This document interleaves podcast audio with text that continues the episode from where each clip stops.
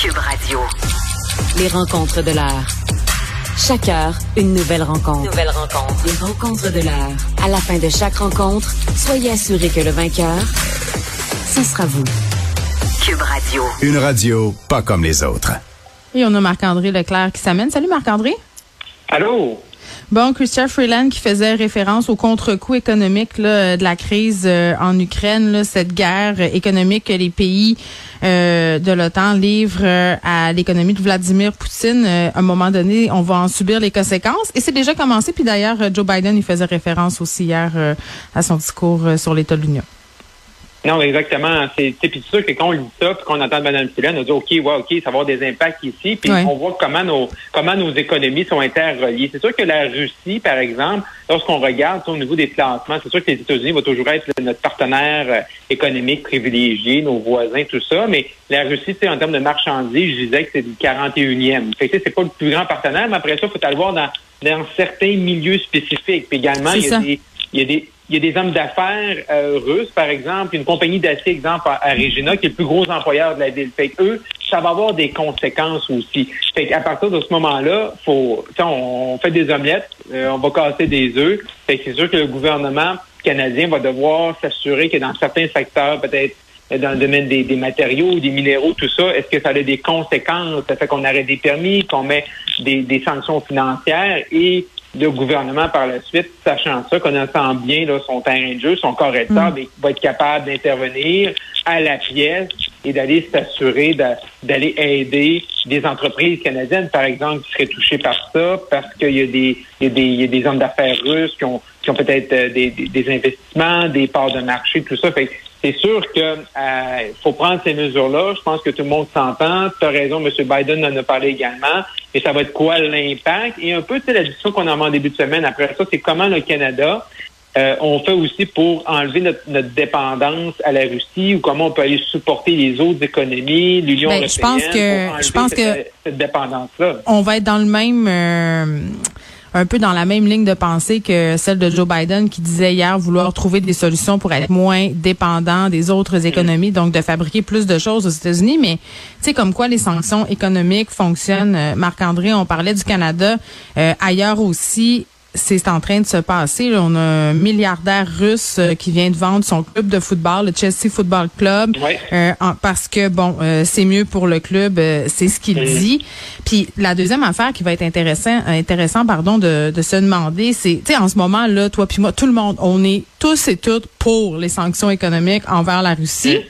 Euh, mais tu sais, Christophe Freeland, elle prévient pas le monde pour rien. Là, je comprends que tu me parles des entreprises, mais quand ça va venir à une augmentation des prix, parce qu'on est déjà dans une inflation absolument épouvantable. D'ailleurs, le taux directeur a augmenté aujourd'hui. Tu sais, quand ça va être rendu que nous, chez nous, là, moi, je, là, je vais devoir les essuyer les impacts de la guerre économique qu'on livre à la Russie. Est-ce que je vais être aussi euh, d'accord? c'est ça aussi qu'il va falloir regarder. Puis au-delà de l'Ukraine, euh, M. Biden, hier, pour faire encore un parallèle, il parlait beaucoup d'inflation.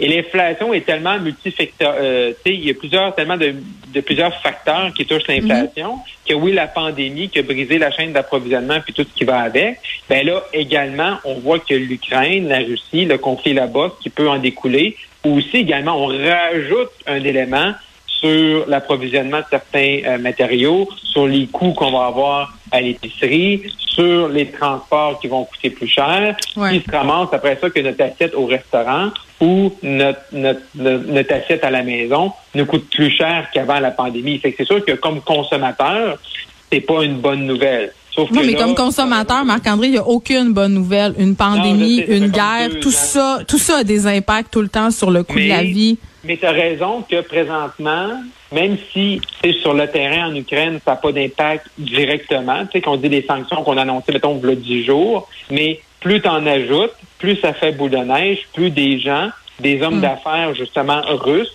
ben là, eux, c'est eux à l'interne de mettre de la pression sur Vladimir mm. Poutine. Un peu la même stratégie qu'on a faite sur l'ALENA. Hein. L'ALENA qu'on le reconnaissait avec M. Trump, la meilleure façon, c'est mm. un Canadien qui essaie de convaincre Trump de ne pas couper ses, ses relations avec le Canada ou c'est de faire pression sur les décideurs américains que eux parlent à M. Trump pour dire comment c'est bon faire du commerce avec le Canada.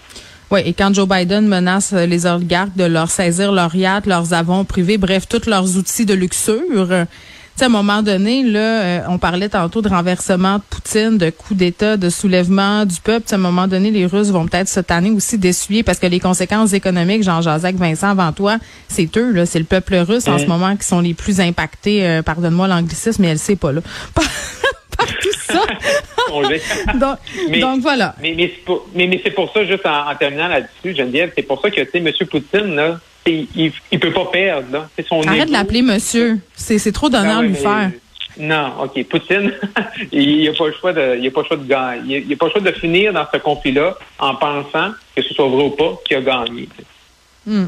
Ou euh, bon, peut-être autrement. Là, on va voir. Euh, en tout cas, une chose est sûre, c'est que ça va pas bien se finir pour lui de toutes les façons. Non, j'espère.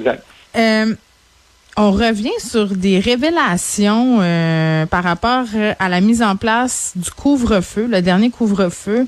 On avait tout mangé cette brique-là en pleine face. Là, là euh, j'en parlais brièvement avec Dany Saint-Pierre ce matin là, de cet article de Thomas Gerbet de Radio-Canada sur le fait que quelques heures avant d'annoncer le couvre-feu, Horacio Arruda demandait à, à l'INSPQ des preuves scientifiques solides pour pouvoir répondre aux questions des journalistes et on n'a pas pu lui donner. C'est capoté, Geneviève. Quand on lit l'article de Thomas Gerbet, c'est capoté. C'est capoté que était à quoi? 5-6 heures de l'annonce, mm. le 30 décembre. On sait, euh, avec le recul aujourd'hui, comment l'annonce du 30 décembre, c'est un moment charnière dans la pandémie où les gens, c'est un point de rupture, les gens ont décroché. Fait que 5-6 heures avant, là, tu, tu, te retournes vers ton Institut national de santé publique et là, tu essaies de chercher une justification au couvre-feu, là. Et là, on est tout le temps ça un peu en retard parce que l'accès à l'information, tout ça, on est tout le temps ça un peu en retard. Là. Ben, surtout quand l'autre veut pas qu'on le, sache, puis le, document caviardé aussi, on s'en parle dessus, ben parce qu'on ben peut pas savoir grand-chose sur l'entente éthique qui aurait supposément été euh, convenue là, entre le gouvernement, la direction de la santé publique et tout. Mais tu sais, Marc-André, tu sais, l'autre fois, on parlait d'Arruda, on avait appris euh, bon des choses sur son voyage au Maroc, puis tout, mm-hmm. tu sais.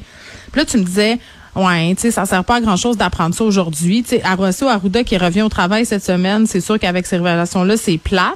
Mais moi, je trouve ça plus plate pour M. Legault qui, par comme plusieurs fois, là, a dit que c'est que ces décisions-là, c'était, c'était, écoute, il voulait pas la prendre, c'était crève-cœur, puis que si on la prenait, c'était vraiment parce que c'était les directives de la santé publique. Moi, c'est ça qui, aujourd'hui, là, me choque le plus, c'est d'apprendre que dans le fond, lui, il a tout pelleté ça sur le dos de la santé publique, alors que la santé publique avait aucun élément qui portait spécifiquement sur le couvre-feu. Moi, là, il y avait rien. Moi, ce que j'ai toujours dit, moi, ce que j'ai toujours dit, Geneviève, c'est que le politique, à un moment donné, faut qu'il s'assume. OK?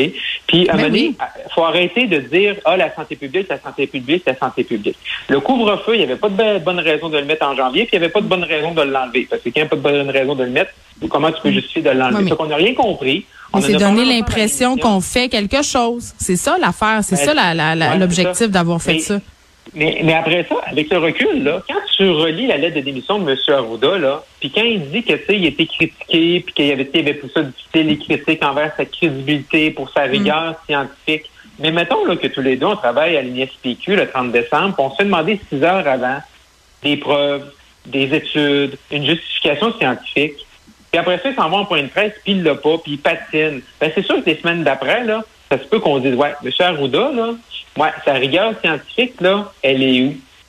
Fait, à lui, il devait-tu se mordre l'intérieur des joues, tu penses?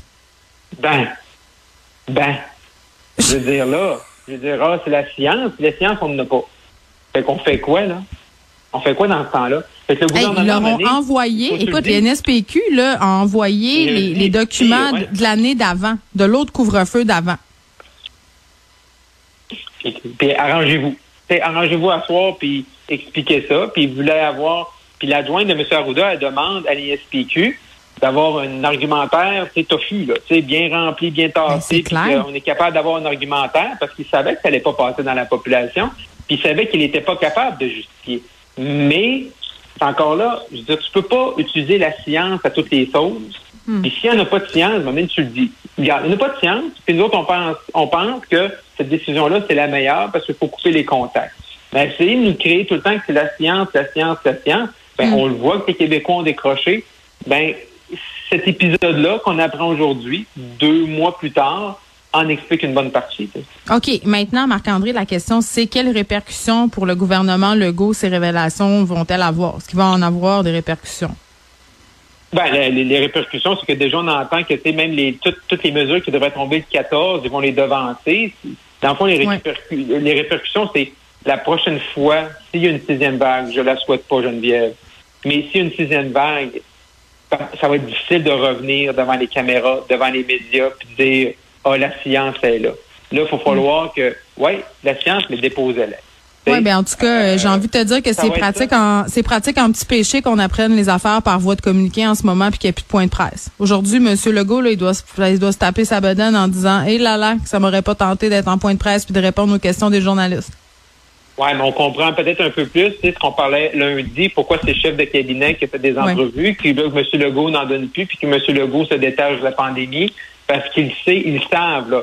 Je pense que, tu sais, on parle souvent de faire une enquête là, ce qui entoure les CHSLD. Moi, je serais très curieux qu'on euh, qu'on mette là, les projecteurs sur tout ce qui s'est passé en novembre, décembre et janvier sur justement la science, à toutes les, tu sais, comment on a utilisé. en même temps, c'est facile après de, c'est facile après de parler, puis à un moment donné, puis on se l'est dit souvent là, quand on parlait, toi, moi, Elsie, tu sais, la santé publique peut jamais totalement être détachée du politique, et l'inverse est aussi vrai. J'aurais pas aimé ça être dans leurs bottes. Là, ils ont pris les meilleures décisions qu'ils pensaient. Là, j'ai pas l'impression euh, qu'il en est autrement, mais c'est sûr qu'après, quand tu regardes ça dans le rétroviseur, puis c'est normal là.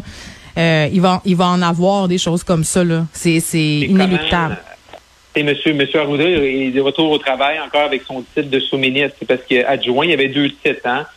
Directeur de santé publique national et après ça, sous-ministre. Le monsieur Arruda revient avec ce que tu faisais référence tout à l'heure, les anciennes révélations. Puis là, il revient aujourd'hui dans ce contexte-là. C'est pas le fun. Euh, ça va pas être évident non plus pour mm. lui là, à l'interne. Penses-tu qu'ils vont lui donner une montre? Il va-tu avoir une montre ou un crayon, tu penses? pour, pour le souligner. souligner. oui. il, mérite, il mérite pour les deux dernières Ben oui, on est de mauvaise foi. Oui, exact. Une montre et bien d'autres choses. euh, Paul Saint-Pierre Pamondon qui euh, était voir la police pour des messages haineux. Oui, intéressant. Il y a quand même un reportage de notre collègue Alain Laforêt à TVA euh, où M. Saint-Pierre Plamondon s'est livré sur des messages haineux là, dans, dans tout le, ce qu'on se rappelle plus trop aujourd'hui, les trois semaines d'occupation euh, à Ottawa, M. Saint-Pierre avait fait un commentaire assez suivi. Mais également, ce qu'on apprend aussi dans, dans toute cette histoire-là des messages haineux, que euh, M. Legault, sur sa page Facebook, il y a une grosse équipe hein, qui bloque euh, qui bloque les messages à caractère haineux. Et c'est 50 ben, Il faut regarder, excuse-moi, Excuse-moi, Marc-André, t'interromps, mais tu sais, quand on, regardait les, euh, les, points de presse en direct sur la page Facebook de M. Legault, là, c'était modéré, puis pas rien qu'un peu. Le bing, bang, boom, ça partait, les messages. En deux secondes, c'était plus là. Euh, il était assez hands-on sur l'affaire et avec raison. C'est 52% des messages qui sont supprimés. Puis ah on apprend également, oui, oui, c'est ça, c'est 52 là, puis je pense que c'est la période de, janvier. Puis il y a eu comme eu, je pense, depuis le début d'année, 350 environ signalements à la SQ. Ben, ça m'étonne pas. Beaucoup, là. Mais non, c'est pas étonnant, mais c'est quand tu as des on, savait que c'est un phénomène qui est là. Mais là, à partir, un moment donné, tu as, des informations comme M. Saint-Pierre également, il y a des témoignages de Mme Anglade et tout ça, mais tout le monde vit un peu la même chose. Euh, tout ce qui est personnage public, on, le vit aussi. Mais là, T'en reçois-tu, toi? T'en reçois-tu des messages haineux euh, après la joute? Oui, oui, oui. Après l'ajout, on en reçoit. Il y a des gens qui vont chercher mon adresse sur le site du journal, comme chroniqueur du journal, ils vont me chercher ça. Puis t'envoies des commentaires. Euh, euh, des fois, c'est des, c'est, bon, c'est, rarement des, des, des, mots gentils. Mais oui, des gens. Mais tu sais, je, je, je, pense pas que je suis, la, je suis pas, je suis pas la personne la plus médiatisée au Québec. non. Je, sais qu'il y en a qui en reçoivent beaucoup plus que ça. Puis moi, j'ai pris une décision que sur Twitter, je mettais le minimum de commentaires parce que ça me tente pas de euh, bon, moi, j'ai lu pas euh, les commentaires sur Twitter. Mais c'est quoi? Moi, j'ai remarqué un changement euh, cette année, puis c'est pas c'est pas vraiment agréable. ce que je vais dire, Marc-André, tu sais, les messages haineux, malheureusement, ça vient avec le territoire. Même si je suis tannée qu'on me répète ça, là, que ça devrait venir avec ma job de me faire insulter puis menacer. mais une chose que j'avais pas avant, c'est la peur. Tu sais, avant là, je je regardais ça, je disais bon, ce monde-là euh, ils sont pas bien, ils ont des problèmes de santé mentale et je le pense toujours. Tu sais, je pense que ces gens-là ont besoin d'être accompagnés. Mais ce qui a changé pour moi avec la pandémie, quand j'ai vu qu'il y avait des personnes qui s'organisaient, que sur les sous-groupes aussi de discussion là, dans les recoins obscurs du web, on parlait de s'en prendre à des journalistes et tout ça. Tu sais, on a eu des incidents euh, c'est la peur qui s'est ajoutée. Moi, j'ai jamais eu peur de, de, faire mon métier. J'ai jamais eu peur en sortant de la station de radio, en me rendant mhm. euh, dans un commerce. Mais ça m'est arrivé une couple de fois cette année. Là, tu sais, t'es à un coin de rue, il y a quelqu'un avec un collant, mhm. fuck le go sur son char. Tu dis, m'as-tu reconnu? Il va dessus me crier après devant mes enfants? Mhm. Euh, puis, tu sais, quand je marche de la station au stationnement, je vois quelqu'un qui me regarde. J'ai toujours une pensée. Tu sais, c'est de la paranoïa peut-être. Tu sais, on s'entend que les chances sont minimes, mais j'ai peur ça, c'est nouveau. J'avais pas ça avant. Oui. Et, là, comment, euh, comment, comment les forces policières tu réagis à ça là? Et, comment il faut tu faut pouvoir faire un cas, tu donner un exemple, un cas. Ben, il y en a plein. Il y a plein de gens qui ont porté plainte.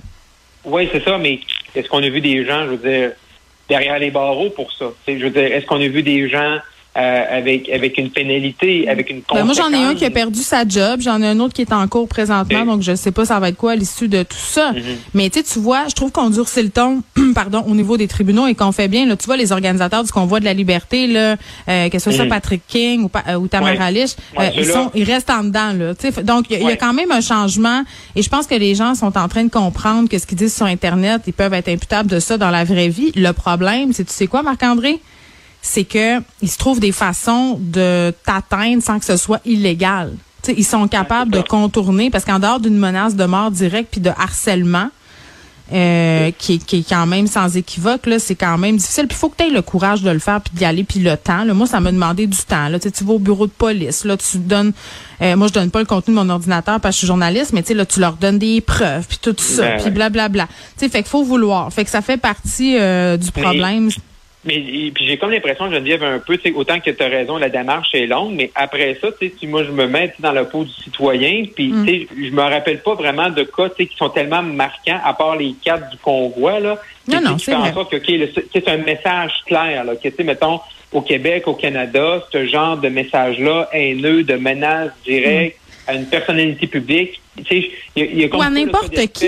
C'est, tu sais quoi? Ou à n'importe qui, tout à fait, exact, c'est ça. Parce que moi, les policiers. De dire, OK, lui, là, il est en prison depuis cinq ans, puis je dis pas, tu sais, puis il y a le code criminel, puis tout ça, mais tu sais, cette personne-là, là, a eu telle conséquence, puis c'est tellement grave que ça donne hmm. un exemple aux autres de ne pas faire ça. Ben, il faut qu'il y ait des exemples, de, peut-être, euh, dans, dans le public, parce que les personnalités publiques, c'est médiatisé, mais comment j'ai parlé à des organismes, Marc-André, de femmes qui viennent en aide aux victimes de violences conjugales, puis qui me disent que tous les crimes qui sont commis sur Internet par rapport à la violence conjugale, ça n'a aucun sens. Puis les policiers à qui j'ai parlé me disent, on manque de loi, on manque de torque, on veut mm. agir, mm. mais on a les mains liées. En tout cas, on ne réglera pas le sort du monde après-midi, là, mais déjà, euh, de porter plainte puis d'en parler. Exactement. c'est ça. il y a beaucoup d'enjeux importants, mais celui-là, il s'attarder aussi. Mais quand même, 52% des messages bloqués sur la page de François Legault, c'est plus que la moitié. c'est un peu... Euh, beaucoup. Exactement. Merci, Marc-André. Bye bye.